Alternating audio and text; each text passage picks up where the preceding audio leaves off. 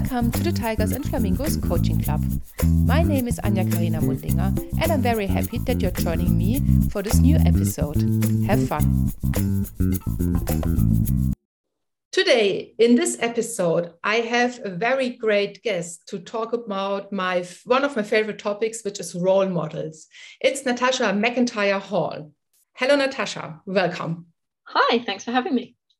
You're very welcome because the funny thing about you and me is, I think from my side, we clicked within 30 seconds when we met in a meeting in London because we are both really down to earth, hands on, and very honest in our talk. And this is why you are for me a role model because you're also not just a very great person to talk to, but you're also an exec in the development and construction industry over there in the UK. And you are also um, very cool role model in some other areas, and we will talk about this later. So it's so nice to have you here that you take the time to join me in Germany virtually. well, I'm delighted to be here, and uh, yeah, I think um, the ability to speak the truth is sometimes a blessing and sometimes a curse. I know, I know. As you know, you have to live with that. If you are born this way, you are born this way, as Lady Gaga said. Another cracking role model. Definitely. So before um, we planned this podcast or before the recording now we have, there was some really something big happening in the UK. It was the passing of Queen Elizabeth II. And I would like to ask you as a local person over there in the UK, was she a role model to you? Oh, it's such a big question and such a strange time for the UK at the moment. We, uh, I didn't expect to be emotional about her passing, but I really am. And every so often I get choked up talking about it. It was as if I knew her. And having someone in your life for that long and just showing up, and she was constantly stoic. You always knew what you were going to get with her. She wasn't dramatic, she wasn't uh, outspoken but she was cool and she was calm and she was funny. Yeah. So the whole country feels this horrendous sort of this this we miss her already. Okay. So for that, she absolutely was a role model. You know, there was we had we had a woman in charge for 70 years. Yeah. And she may well not have been the person who was in charge of politics or could make great changes, but she had her own way of doing it. You know, when the King of Saudi came over to the UK, yeah, she drove him in her in her Land Rover. Yeah. When women were banned for driving in the uh, in, in Saudi Arabia, mm. she has her own or had her own lust for life, her own her own spunk and her own way of being able to tell people, like stick it to them and just really show them that anything was possible. So yeah, for that, she was an amazing role model. For me personally, I'm, I'm horsey. I, I love horses, and the mm. way that she dealt with that and her kindness and her love of those animals as well means that pretty much everything I'm seeing on Instagram at the moment is uh, has some connection to the Queen and uh, the loss that she will be to the sports that involve horses. So you know, she held her family together. It wasn't perfect, but she was always there. She never had an opportunity to back away and just be quiet mm. about something. Yeah. And for that, I think she deserves to be admired. And we had our platinum jubilee in June, which was 70 years of her reign. And I just think the whole country is very pleased that we had the honor of being able to say thank you to her properly while she was still alive.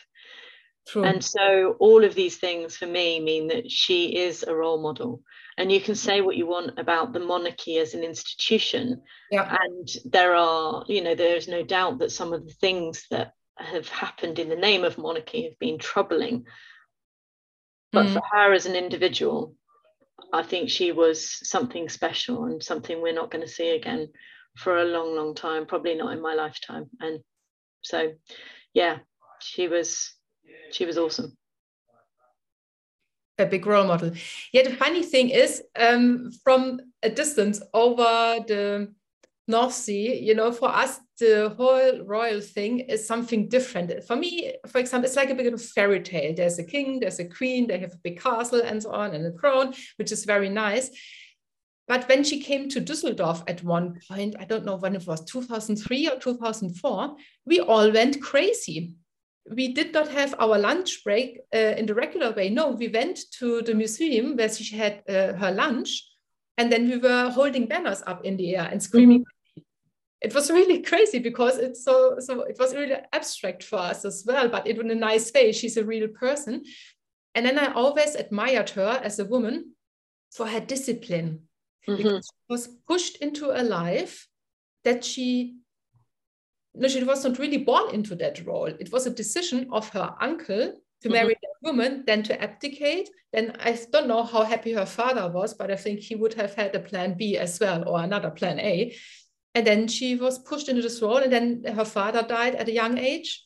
So it was wow a really a life devoted to something higher. Mm-hmm. absolutely. And wow.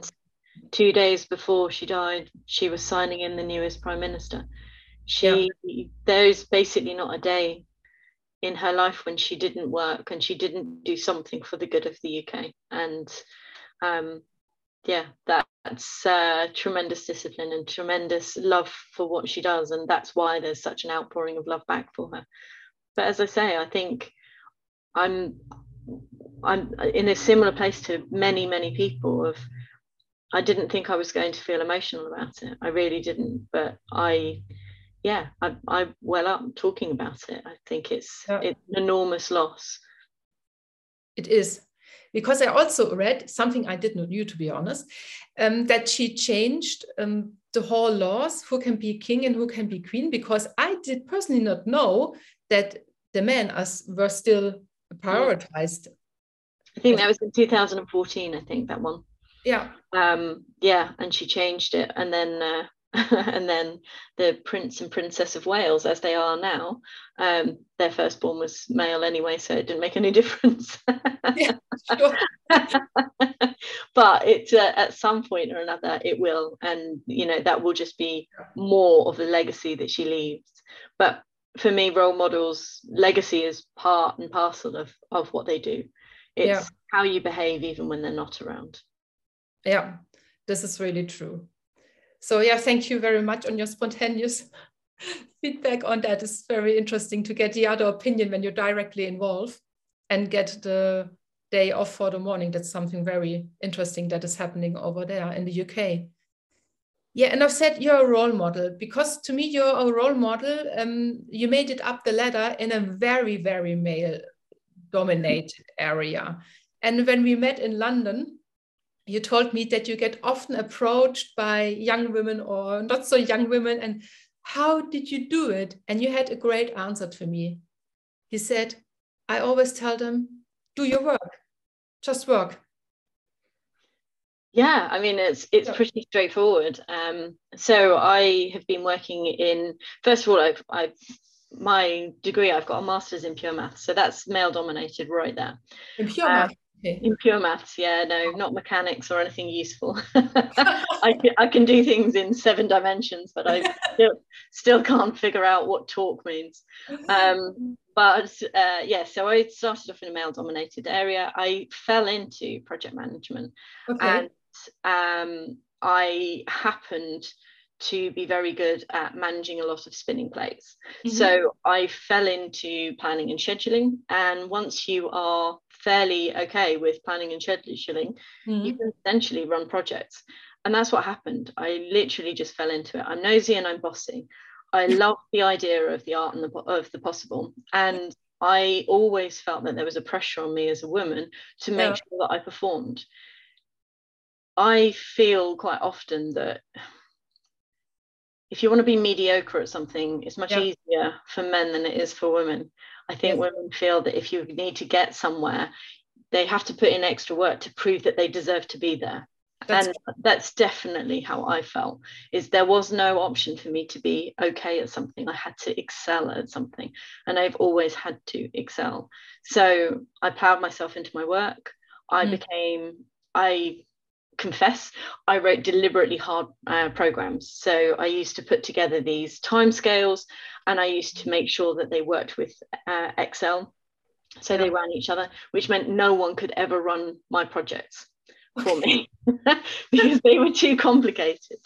Um, and it was only when I handed them over and when I started realizing that actually this now I was able to take a step up. That mm-hmm. was when I started to let other people know how I was doing these things and how I was how I was using these tools in a different way. Yeah. I also think for women, um, again, speaking of my experience, not necessarily of other people, but certainly something I've heard echoed in quite a few senior women that I've spoken to.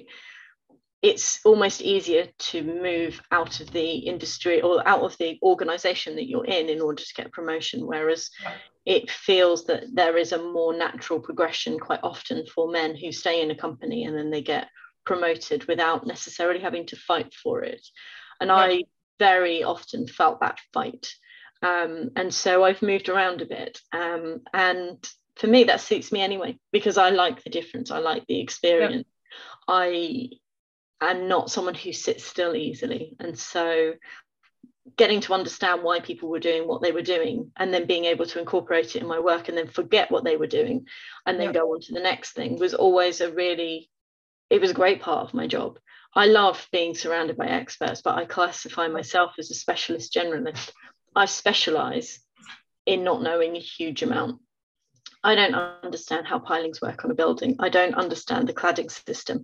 I don't really understand the makeup of a highway uh, that sits outside it. But what I do understand is how to get those experts in a room, bring them together, and make sure that what we do is we deliver against a program that suits our client and how to have conversations about it in real life.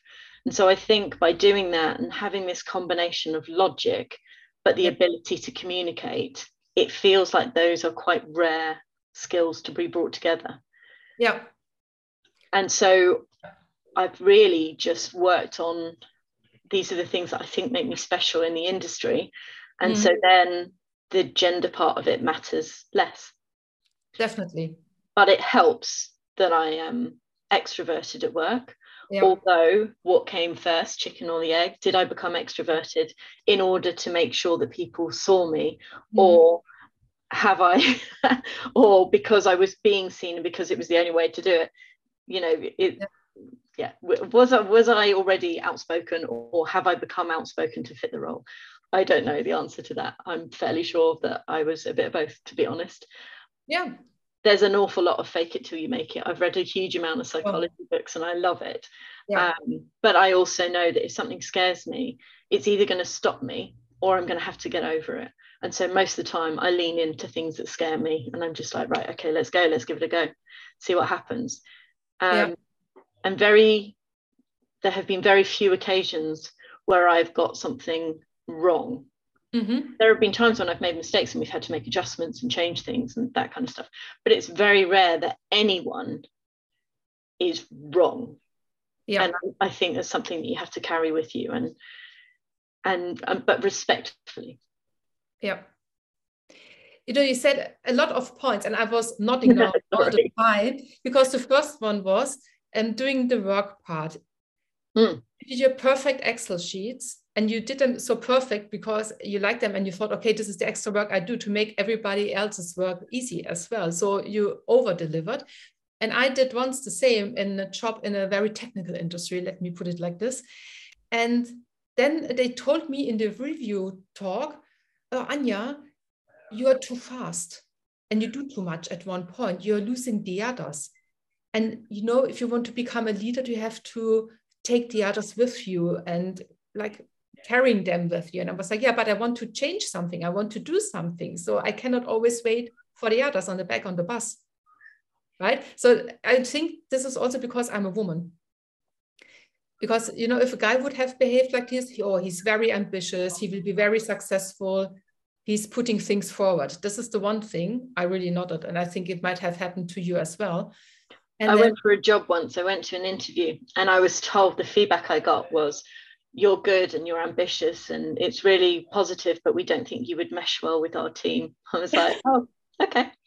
But i to be honest i you know it stung a bit but it actually i was pleased to have that honest feedback because had I have actually arrived in that team yeah. and people weren't built of the same stuff and they weren't going to support me trying to grow, yeah. then it would have been the wrong team for me anyway. Um, but again, it takes a certain amount of confidence to be able to take that attitude in the first place. And um, I have regularly sat down with bosses and sometimes at interviews as well. And they've said, you know, where where do you want to be? And I'm like sitting on that side of the table. Thanks very much. Um, yeah. I've made no, I've never hidden that I'm ambitious, and the job that I'm in now, whatever that is, is a stepping stone to go to the next one. Sure, exactly. That's the point. And mm. I think I also met a lot of women in my past who were reluctant to change that.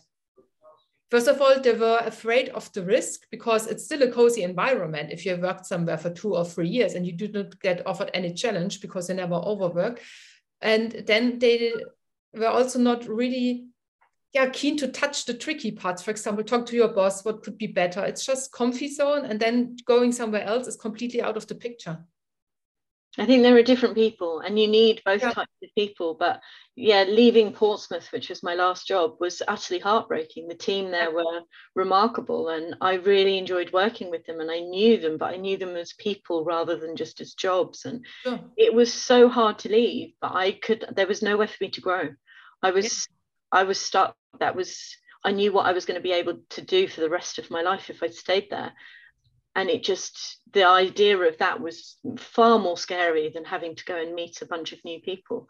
So but it was it was hugely sad to go. Definitely. So i think as you just said and i nodded to this women should take on more work and be more risky in the job and they should be courageous enough to leave. When the situation is too comfy when you do not grow anymore just go out can I just clarify a point though? Women should take on more work, yes, but that doesn't mean more hours. That doesn't mm. mean that's about intelligently working. Yeah. It's about seeing what you're doing, seeing yeah. what you have the ability to go forward with a bit and sure. taking that chance. Do not work over the hours in order to prove your point because you're not proving the point all you're doing is offering people more productivity for nothing and so you're actually sort of you're almost diluting your worth there. You must be able to stand up and show and understand the value that you offer. And so working all the hours in the world is just not the answer to, to that. Okay then doing more the courageous work. Yeah right of time. Absolutely yeah. It is about standing up put your head above the parapet put your name on things. And when something doesn't feel right or when something feels like it needs to be updated say. And if you are wrong with a little w, not a big W, yeah. you adjust and you come back. Definitely. And then you do most, most people are so hung up on their own career, their own progression, the ability to do their own job that no one notices if someone else makes a mistake. So True. that's right. You, you won't be judged for it in the future. No just pick up and off you go again. yeah, exactly. And then he said, oh, it was the wrong route, but you know, it's part of the science that you have to go the wrong route at one point to, to find the right one. Mm-hmm. Yeah. So um, the next thing is uh, you're to me a role model. So what do you do in a daily life to be a role model to others? Um, I, I, kind of, uh, sounds like one of these trends at the moment of turning up and being authentic but it is it's i mean it's really such a boring answer but i turn up as myself wearing bright colors i'm wearing bright pink again today um, so that no one can miss me um, god forbid. Um, so i you know I, I turn up and i say the same things and if i think something's important yeah. i will i will say I went and worked for the public sector because I wanted to use my powers for good. Mm. I wanted to make sure that we are really truly benefiting people who need it. I wanted to make sure that we design places that are really inclusive for people. And I wanted to be at the front of the end of that conversation of how we make better places that are more inclusive, more diverse, mm. um, and actually have the ability to change by a community engaging with it and it, yep. the fact that we leave a space for it. So yep yeah, to be a role model, you've got to stand up. You've also got to be able to encourage people around you to think mm-hmm. for themselves. yeah. um, have the responsibility and have the creativity to come up with new ideas and if it doesn't land correctly you need to be able to take that risk away from people otherwise why would they ever come up with another risky idea sure. so it's it's about making things as safe as you can mm-hmm. for other people to come up with audacious plans. Um, and and helping them to get their voices out there but knowing when they need the limelight and knowing when you need to take on the responsibility. Yeah. And i find that's quite it can be quite tough and it changes depending on the people. Yeah. But yeah there's that. And then as i say i, I do a lot of speaking. I love speaking. Um, and people seeing me on stage quite often equate that stage presence with being confident which mm-hmm. is lovely. But again it's it's a skill not necessarily a confidence. Until you're talking about something you really care passionately about and then the confidence comes from the words. And i think i've just worked hard to put myself in a position where i can wear my heart on my sleeve but do it as an expert. And i don't know quite how that happened but it it makes a difference really makes a difference. Uh, so you know when we also talked uh, down there in london it was really great. You were always very razor sharp on words. There was nothing i think it's called innuendo in english. There's nothing between the lines. Nothing. It was just pure words and pure message this is something i really liked. And also the thing that you create the framework for the people to be allowed to create crazy ideas new ideas different ideas because it's something you need in your job if, if you ever look around in, I would say, commercial areas or governmental areas, it's not really inclusive yet.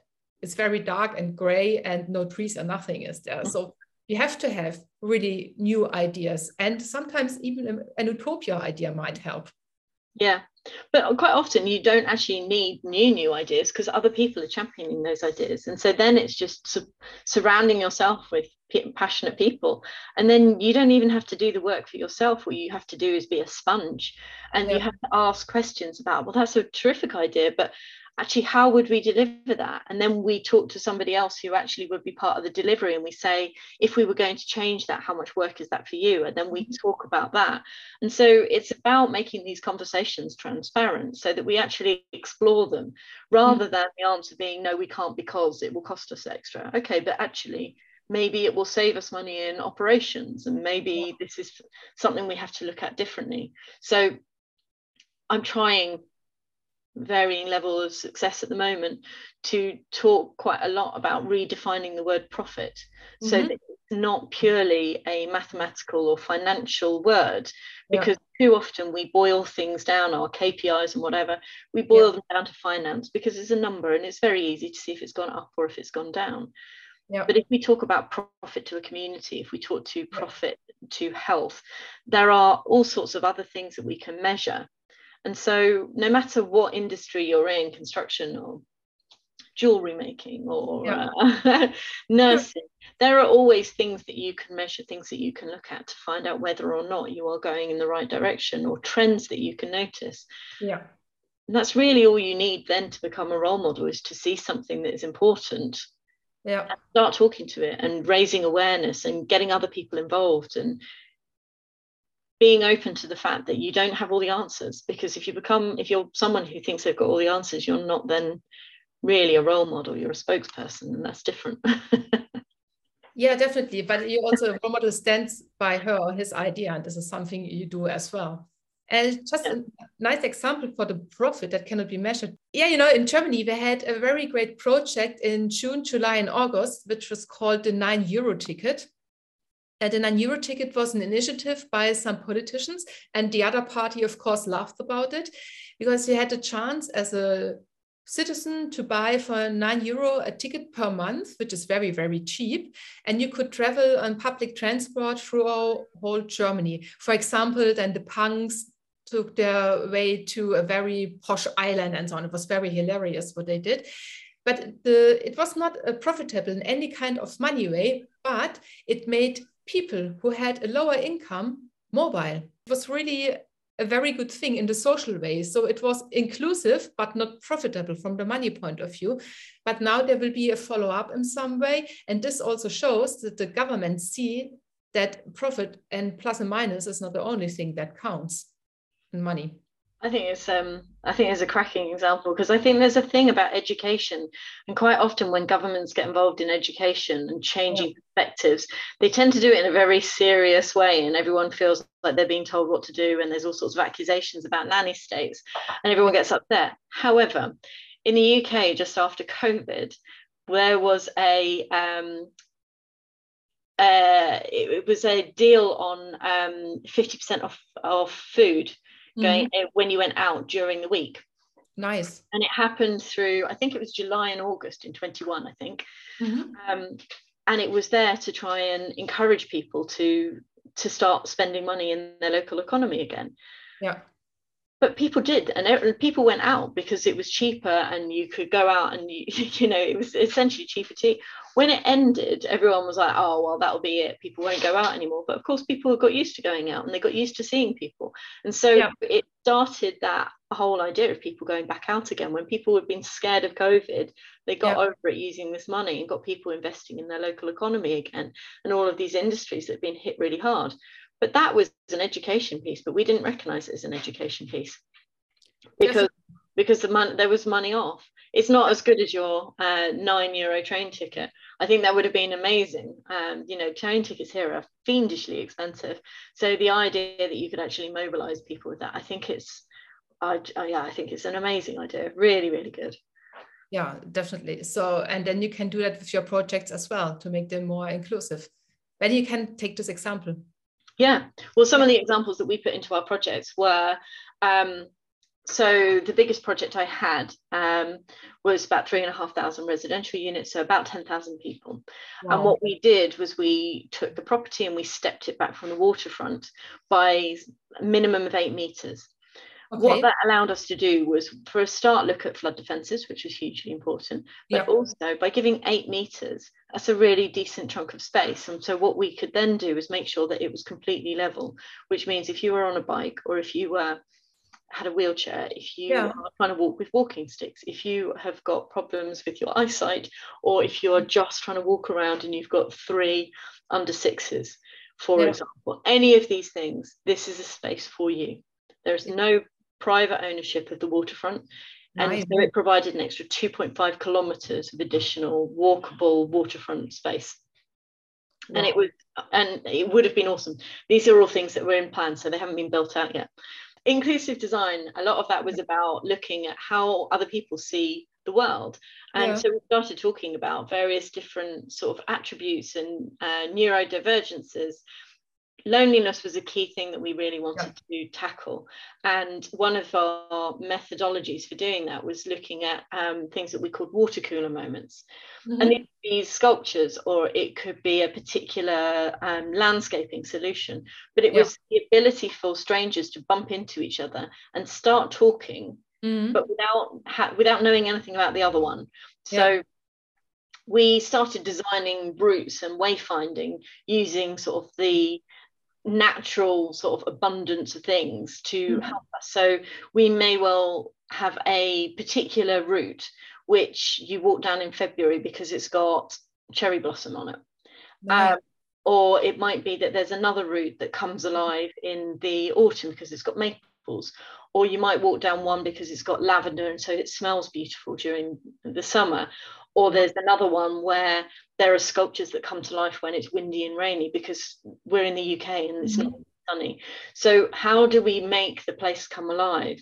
We even talked about um, having areas where you know if we're encouraging apartment living for families, yeah. Then is there a space outside when the weather's nice for kids to go and practice their musical instruments? Because actually, if you happen to be someone who was who'd worked in an orchestra or was a music or whatever for years and years and you were on your own in this area living on your own perhaps you would swing by every so often and go and see how people are doing and sure. it gives that ability for community input. So everything that we did the question was really asked about how this was going to benefit real human beings. Um, and it, it was just really important to change mm. the conversation. By doing that also we almost accidentally took away the hierarchy of our meetings. Wow, really? Yeah, because who's who's going to have an idea about sort of a different way that you could use a place? Anyone. Nice. it doesn't it doesn't matter if you've been with you know in the industry for six minutes or 60 years. Sure. We've all got our own experiences and our own things that we've seen or things that bother us or things that we're excited about all of those ideas need to come forward if we're going to really change a place and, and make somewhere that changes the way that people live their lives yeah. I just want one more thing on that. Our defining moment on that project, which made us feel really like we we were doing the right thing. Mm-hmm. We did um, a public consultation event, and we were talking to people about what was going on. And we had a chap who was there. He was paraplegic, and he had his carer with us. Okay. And he was around, and he was asking questions, and he was really nice. And at the end, he was just like, "I just really hope you build this because it would mean that I could live on my own." Wow Oh, goosebumps. Yeah. Oh. The idea that we, by making these changes, we're including more people, but the the impact we could have on a single person would yeah. be that big that he could have an independent life. Yeah, it was it was absolutely mind blowing, and it just really affirmed for us that there is a place for this and we need to be able to do this. Because you can go out shopping and you can shop organic. You can go out and you can pretty yeah. much if you're very careful about it be plastic free but you can't choose the way that you live. Yeah. And there aren't options of these things. And so what we were trying to do was was change it we had someone else come to one of our public engagement sessions and he was said well where's where's the cars? We were like it's in a car park and it's yeah. like it's 10 minutes walk away from the house from the from the house that you're looking at which is you know the furthest away. He said it's yeah. about a minute walk. He was like well why would i ever do that? Don't. Go live somewhere else where you can have your car on your doorstep. That's completely fine. Yeah. but if you want to make a choice about how you live differently sure then this could have been an option for you so the story that i tell that goes with that is that my interaction with my village before the uh, before the pandemic hit was I used to walk out of my front door. It used to take me maximum 10 seconds to get to my car, mm. and that was it. And then I'd drive off, and I'd either get the train into London or I would drive down to Portsmouth. And I would come back, and that would be that. You know, that was my entire interaction with the village. When the pandemic happened, then I started walking to the fruit and veg shop. Sure. And buying stuff that was local because I didn't want to go into a supermarket and I didn't want to do mm. these things. And it was an option that was there for me. And I felt obliged to protect and look after this asset that we had in our village. And just in walking there, you used to go past signs on uh, on um, pillar boxes and things that were advertising things that were going on locally. Now, obviously, because it was pandemic, there wasn't much going on, but it it changed my perception of how to interact with my village. And a lot of those changes have lasted. And so we've we've basically changed the way that we describe home from mm. being that box that you sleep in yep. to the community. Where's the green space? Where's the bench you used to go and sit with your friend when you weren't allowed to be in a room together? Where's yep. the place that you walk to? Where is the where's the local shop that you went and got your emergency snacks for because you're desperate for some chocolate yeah. What you know what's happening around you and how do you interact with that? Because that's what's really important to people. How where is their community? How do they engage with it? Because no one likes to feel silly. And so you've got to make it really easy for yeah. people to understand what they can interact with and what they can't. And yeah. i kind of hope with the sass that that gen z have yeah. i kind of hope that that doesn't actually emerge anymore. And they are they and they just get stuck in without waiting to find out whether or not it's theirs and they whether they should be involved. Yeah I, I think they have the right attitude when it comes to that. I, I really like that. You know it's i think it's about also personal health and how do i want a lifestyle that is good for me. Mm-hmm. and they are often described as egoistic but i don't think they are egoistic. They have just a different point of view like the boomers for example or my generation x could also be but, but i like that. And it's the future is theirs and so we should really work together with them i really like that yeah I, I I think they're incredible. We've got so much to learn from them, and yeah. yeah, that was part of what happened when we started having different conversations about design. Yeah. Then that hierarchy was broken down, and everyone had a valid voice in the room, and it was it was really great. And we came up with ideas that, that we probably wouldn't have come up with if it had been just down to traditional designers to do. Obviously it's for them to make it possible and we sure. couldn't do it without them but it's just having that um, range of different experiences within a room was hugely important. Yeah different opinions always help a lot. I mean mm. each other it's very very great. Wow great. So inclusive architecture. Wow i'm looking forward to see your project in real life sometime soon. And then i will talk to strangers like i always do. Yeah. promise I think it's one of those things. Talking to strangers, it's kind of um, I, I can't even remember. There's there's several people who um, actually talk about it. I'm fairly sure there's even a TED talk on it. And yeah. actually, what you should start to do is just try and create a, you know, a just a very short dialogue with complete strangers. So, you know, people shopkeepers rather than just buy something and be looking down and have no interaction yeah. you know how how's your day it, it changes your the way that you see strangers and it's such an easy thing to do. Yeah it's the easiest thing. Easy. Just say hello to somebody on the street. Just mm. out of nothing that's all.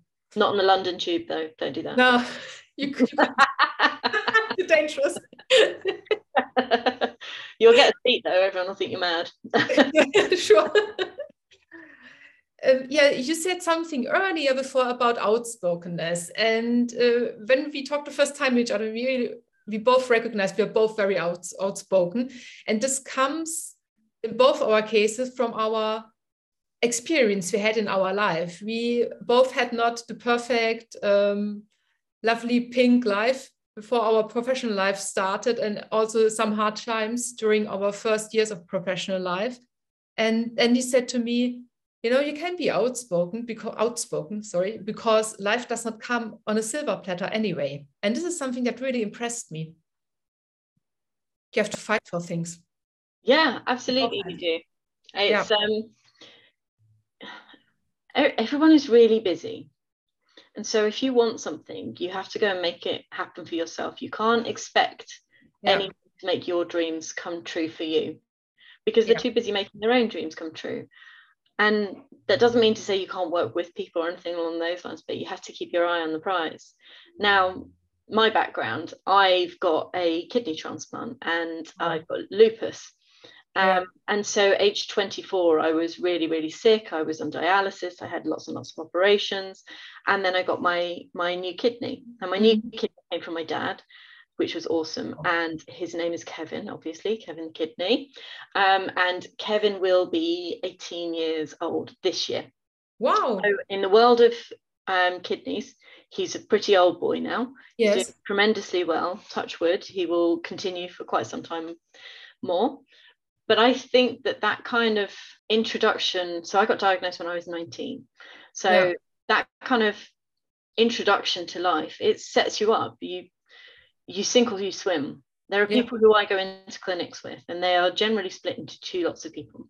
They are the people who turn up in suits, who this appointment is a bit of a pain in the bum for them because all they really want to do is get back to work in their normal life. And there are other people who come in and they talk to each other and they compare what they coughed up, they compare all of their ailments. Yeah. And those are the people that I think are victims, essentially. Mm. everyone can have a victim um, stage. I'm not saying don't feel sorry for yourself. Yeah. I guess, but put a cap on it. Because again, if you want to feel sorry for yourself, that will become your defining characteristic. Definitely. For me, my design, my what I wanted to be more about was about resilience, was about getting on with it. I didn't mm. want to be defined by an illness. So I worked hard and I got stuck in and I cared about stuff and I showed up uh, and I put my head above the parapet. All of that to be seen as the person that I am, not be seen as this person who had a kidney transplant. And Isn't it terribly sad? Yeah. So, yeah, I think I think there's a huge merit to that, and there are times when you have the opportunity to learn these lessons, and I think it's quite telling of people whether they do learn them or whether they don't learn them. And yeah, yeah it's a shame that that kind of change and that kind of acknowledgement of real life came for me as a result of trauma. But yeah. from everything I've learned, actually, it quite often comes from trauma, either yeah. trauma to yourself or trauma to someone you're very, very close with. Yeah. That understanding that life is short. So yeah. get on with it, do something with it because it's important and it's a real gift and if you use it correctly it's long and if you yeah. have this opportunity to do all of these amazing things so yeah i think that's i think it's really just a stubbornness yeah. you know we, i just had a death in the family it was like what would i do now differently if i would know my date of death mm-hmm. And the thing is I, I really start to thinking now but most of people would be oh no don't think like this and blah blah blah but i was like no it's however you want to you know i've already gone past my uh, i should have died when i was 19 okay. uh, no problem at all. I should have done. And i'm so lucky that i got a transplant and i you know yeah. the nhs is fantastic and all of those things. You know many other countries i would have died. Yeah. and sure. I, that's not a morbid thing that's just a a real thing. It's just yeah. what happens. So therefore i'm i've got this second chance. And i think you don't for me it would feel horrendous if i wasted this yeah. second chance not least because i took something from my dad to make it happen i feel like i owe it to him not in a as a sort of debt or anything i just Sure. It, it feels to me this is the right way to honor the sacrifice that he gave for me. He's still alive, by the way. He's got his other kidney. Very um, good. So it's fine. He didn't, but it's um, but yeah, it just it feels important to me that you shouldn't take these things for granted. And if there's a lesson to be learned, then try try to learn from it. And with those words, I have nothing to add. Sorry. Thank you very much, Natasha, for being here. It was great talking to you again. Yeah, my pleasure. I have one more one more thing to add, and I yeah. I'm sort of well known for it, so I'm just going to chuck it in here. P.S. Yeah, yeah, exactly. P.S. Um, I quite like having a motto for life, and I've heard quite a few people tell me about theirs um, in the recent uh, in the last few sort of years and stuff. And actually, for me, it's uh, mine is proceed until apprehended. Wow. Go after it, take it. It's so much easier to apologize for overstepping a line than it is to ask permission for it in the first place. So go for it. If you feel strongly about it, you're not going to get it wrong. You may well get a slap on the wrist, but that's basically it. So give it a go. And if and if the organization or the partnership or the wherever it is you doesn't support you, it might not be the right one for you. And then you have a better opportunity of judging that because you know you mm. did the right thing by you. So, yeah, think of a motto, find out what you're about, and then stick it in your life and see whether or not actually everything else fits as well as you think it does. I totally agree. And my motto is from Oscar Wilde be yourself because everyone else is already taken. Yeah, no, it's lovely. I like that. That's good. Thank you so much, Natasha. It was so great. My pleasure. Thank you for having me. And this was today's episode of the Tigers and Flamingos Coaching Club. Thank you very much for listening, and I'm looking forward to welcome you again for the next episode of the Tigers and Flamingos Coaching Club.